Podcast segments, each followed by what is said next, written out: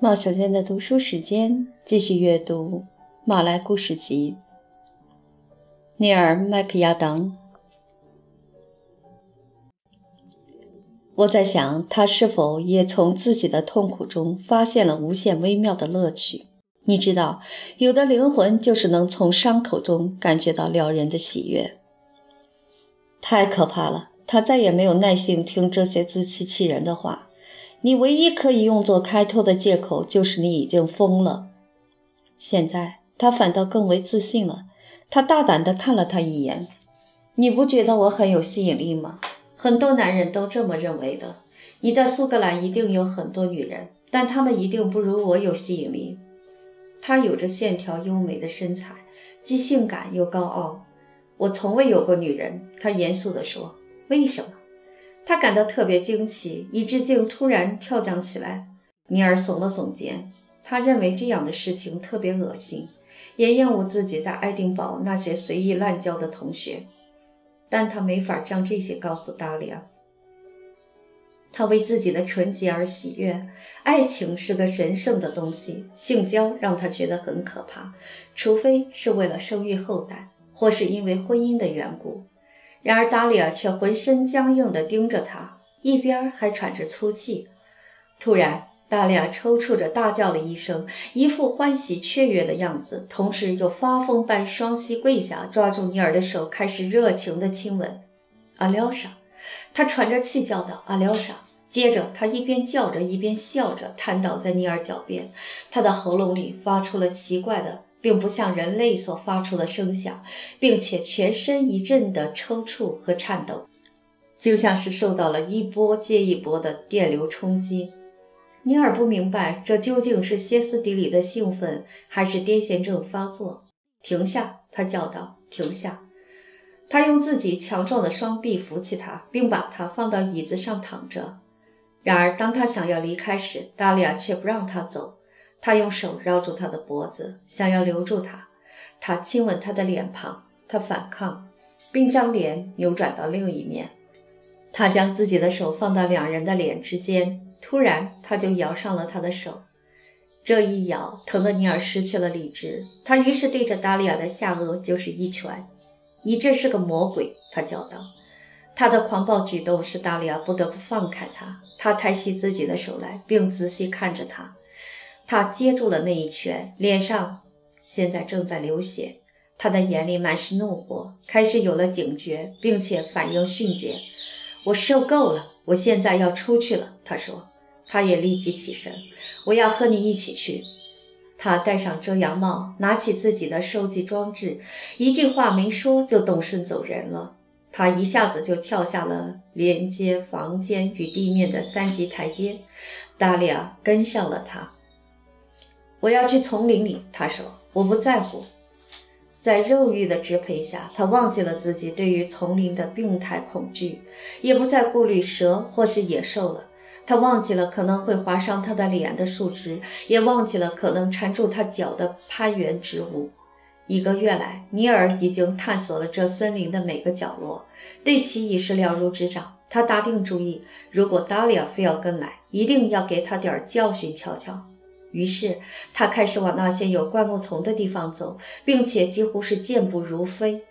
他跟着他，跌跌绊绊，然而也坚定不移。他被愤怒冲昏了头脑，一路大踏步地往前走。达利亚讲话的时候，他也不听。他恳求他可怜可怜他，他抱怨自己悲惨的命运，他尽量让自己显得谦卑。他哭泣，也紧握双拳。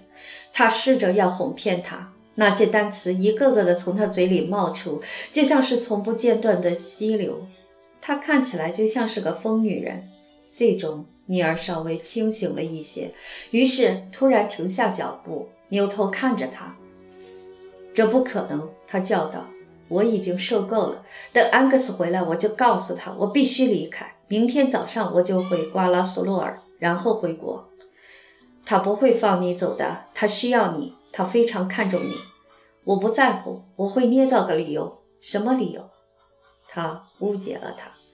哦，你不必害怕，我不会告诉他真相的。如果你想告诉他的话，一定会伤透他的心。反正我不会那么做。你很崇拜他是吧？你崇拜那个无趣又冷淡的人，他比你好一百倍。如果我告诉他，你是因为向我求爱而不得才想要离开，那将会是件很有趣的事。他略微愣了一下，随即直直地盯着他，想知道他是不是在说真的。别傻了，你不会以为他会相信你吧？他知道那绝不会发生在我身上的。别那么肯定。他说的很小心，除了继续这争论外，并没有其他特别的意图。然而，他发现尼尔害怕了，于是残忍的本能使他开始继续逼近这一话题。你想让我宽恕你吗？你对我的羞辱已经超出了我的忍耐极限。你视我如烂泥。我发誓，如果你说出想要离开的话，我一定会告诉安格斯，你趁他不在的时候试图侵犯我。我可以否认这点。不管怎样，那只是你的一面之词。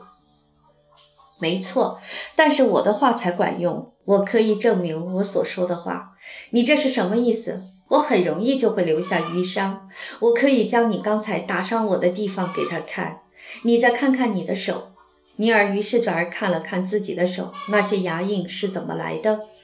他神色恍惚地看着他，一脸惨白。他该如何解释那淤伤以及自己手上的伤疤？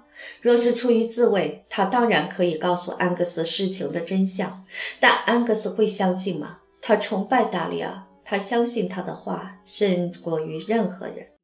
然而，他却如此忘恩负义。对于蒙诺的仁慈，他竟报以无情的背叛。蒙诺可能会站在他自己的立场上，义正辞严地认为他是个卑鄙小人。这会把尼尔击垮的。如果自己甚至愿意为他牺牲性命的蒙诺将他当作卑鄙小人的话，他感到非常难过。因此，他所憎恨的那些怯懦的泪水，竟也顺着他的眼角流了下来。达利亚明白他已经完全崩溃了，他因此感到欢欣鼓舞。他给他造成的那些痛苦，他总算是还给他了。现在，控制着整个局面的人是他达利亚了。他已经完全处于他的掌控之中，他仔细体会着自己的胜利，并且在痛苦中也不忘暗自嘲笑尼尔一番，因为他竟是如此愚蠢。现在你的问题解决了吗？他说道。他抽噎了一下，盲目中突然出于本能的想要逃离这个可恶的女人，于是他开始不顾一切的狂奔而去。他像是受伤的野兽般冲入丛林，也不管自己正跑向何方，直到喘不过气来为止。接着，他喘着粗气停下了脚步。他掏出手帕，擦掉那些已模糊了他的双眼的汗水。他感到精疲力尽，于是便坐下休息。我必须小心一点儿，可不能迷失。他自言自语道：“这就是他目前所遭遇的麻烦。”同时，他很高兴自己带了袖珍罗盘出门，这样他就知道自己该往哪个方向走。他深深地叹了口气，抬起自己那疲惫的双脚，又一次启程了。他一边看路，一边痛苦地自问接下来该怎么做。他相信。达利亚一定会按他威胁的那么去做，他们还会在那该死的地方一起待三个星期。他既不敢离开，也不敢留下，他的脑子开始乱作一团。现在唯一能做的，便是回到营地，悄悄地想办法。十五分钟后，他到了一个自己认识的地点。一小时后，他回到了营地，随后他便痛苦地瘫坐在一把椅子上。满脑子都是安格斯，他的心在为他滴血。现在，尼尔突然看清楚了以前未明白的事情，他们一瞬间都向他袭来。他也为自己的幡然醒悟而感到痛苦。他明白了为什么瓜拉索罗尔的那些女人们那么厌恶达里亚，明白了他们为什么认为安格斯很奇怪。他们把他当作某种感情轻浮之人。尼尔原来以为。因为安格斯是研究科学的人，因此在那些愚蠢的人们眼中，他难免就有些不可理解。他现在明白了，人们是为他遗憾，同时又觉得他荒唐可笑。达利亚令他成为了所有人的笑柄。如果说有一个男人不是理应受到女人的恶劣对待，那个人就是他。突然，尼尔喘了口气，全身上下一阵颤抖。他突然想起，达利亚并不认识走出丛林的路，因为当时处在极度的痛苦中，他几乎完全没有意识到他们走到了哪里。他会不会找不到回家的路？他一定会害怕的。他想起了安格斯曾经讲过的那个迷失在丛林里的可怕的故事。他的第一直觉便是返回去找他。然后他从椅子上站起身来，接下来一阵愤怒席卷了他。不，就让他自生自灭吧，是他自己要跟着去的，就让他自己想办法回来吧。她是个可恶的女人，如果她有什么不测，那也是罪有应得。尼尔倔强地扭转头来，那充满生气而又光滑无比的前额因愤怒而起了皱褶。他握紧了双拳，用气。他下定决心。如果他没有回来，对安格斯而言会是件好事儿。于是他坐下来，开始开始试着为一只山咬鹃剥皮。但那山咬鹃的皮肤就像是弄湿的薄纸，他的手不禁一阵颤抖。他试着将注意力全部集中到眼下的工作上，然而思绪却令人绝望地四处飘舞，就像被囚于网内的飞蛾。他一点儿也控制不了那思维的走向。丛林里将会发生什么？在他突然逃跑以后，他都做了些什么？他总是违心的不时抬头，他随时都可能清醒过来，并冷静地往回走。这怪不得他，掌握一切的是那上帝之手。他又开始浑身发抖。天上的乌云急来，天很快变黑了。黄昏刚过，蒙诺就回来了，真及时。他说：“暴风雨就快来了。”此时的蒙诺情绪高涨，他发现了一个很不错的高原，那里水源丰富，并且是个观海的极好去处。他还找到了两三种极罕见的蝴蝶及飞鼠。他已经计划好了将营地搬去那里。他在那里看到了旺盛的生命迹象。不久，他到自己的房间去脱他那厚重的步行靴，然而却很快跳了出来。达利亚在哪里？尼尔鼓足勇气，尽量让自己表现得自然一些。他没有在自己房间里吗？没有。也许他去仆人们住的地方了。他走下楼梯，往前走了几十码。达利亚，他叫道：“达利亚！”然而却没有任何回应。小伙子，一个男童跑了出来。安格斯于是问他：“女主人在哪里？”他表示不知情。午餐过后，他便没有再见到他。他能去哪里？蒙诺问道，一边满是疑惑地走回来。他走到屋后，并大声喊叫：“他不可能出去，这里没什么地方可去。”尼尔，你最后一次见他是在什么时候？午饭后，我又出门做收集工作了。今天早上，我几乎是一无所获，就想再出去碰碰运气。真奇怪，他们在营地附近找了个遍。蒙诺心想，他可能找到了什么舒服的地方。并就地睡着了。他这样吓我们真是太不对了。所有人都开始加入到搜寻中来。蒙诺开始有些害怕了。他不可能去丛林里散步并迷失的。自我们来到这里后，他从来没有远离这营地超过一百码。尼尔看见了蒙诺眼里的恐惧，不禁低下了头。我们最好叫上所有人，并开始搜救工作。注意一个问题：他不可能走远。他知道，如果在丛林中走失，最好是待在原地不动，等着搜救人员来找你。可怜的家伙，他也许会害怕的失去理智。他叫出迪亚克猎人，并吩咐中国仆人找灯。他以鸣枪做信号，一行人分为两组，各自去寻找。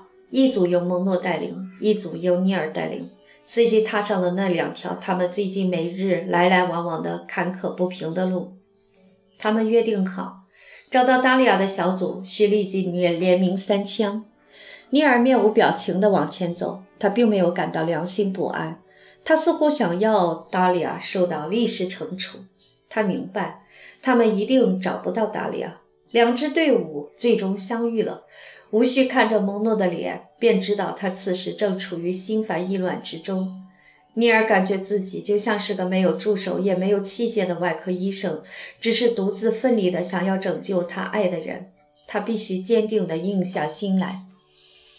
他不可能走得比这还远。孟诺说：“我们必须回去，以营地为圆心，在半径为一英里的范围内仔细清查这丛林。目前唯一的解释便是他可能因为什么东西而吓傻了、晕倒了，或是被蛇咬了。”尼尔没有回答。他们又出发了，大家排成一队，在灌木丛里进行彻底搜查。他们一路喊叫，他们不时地鸣枪。然后竖耳静听，有没有微弱的应答声？鸟儿在夜空中呼呼地扇动着翅膀，因为提着灯笼的队伍的行进而受到了惊吓。他们也不时看到或是猜到有鹿、野猪或犀牛因它们的临近而逃窜。暴风雨突然就来了，一阵狂风袭来。接着，闪电划过那漆黑的夜空，就像一个女人痛苦的尖叫。那些扭曲的闪电一个接一个飞快闪现，就像是招魔的舞者，伴着疯狂的里尔舞曲，在夜色里肆虐。在这种可怕的日子里，森林的恐怖是一展无余。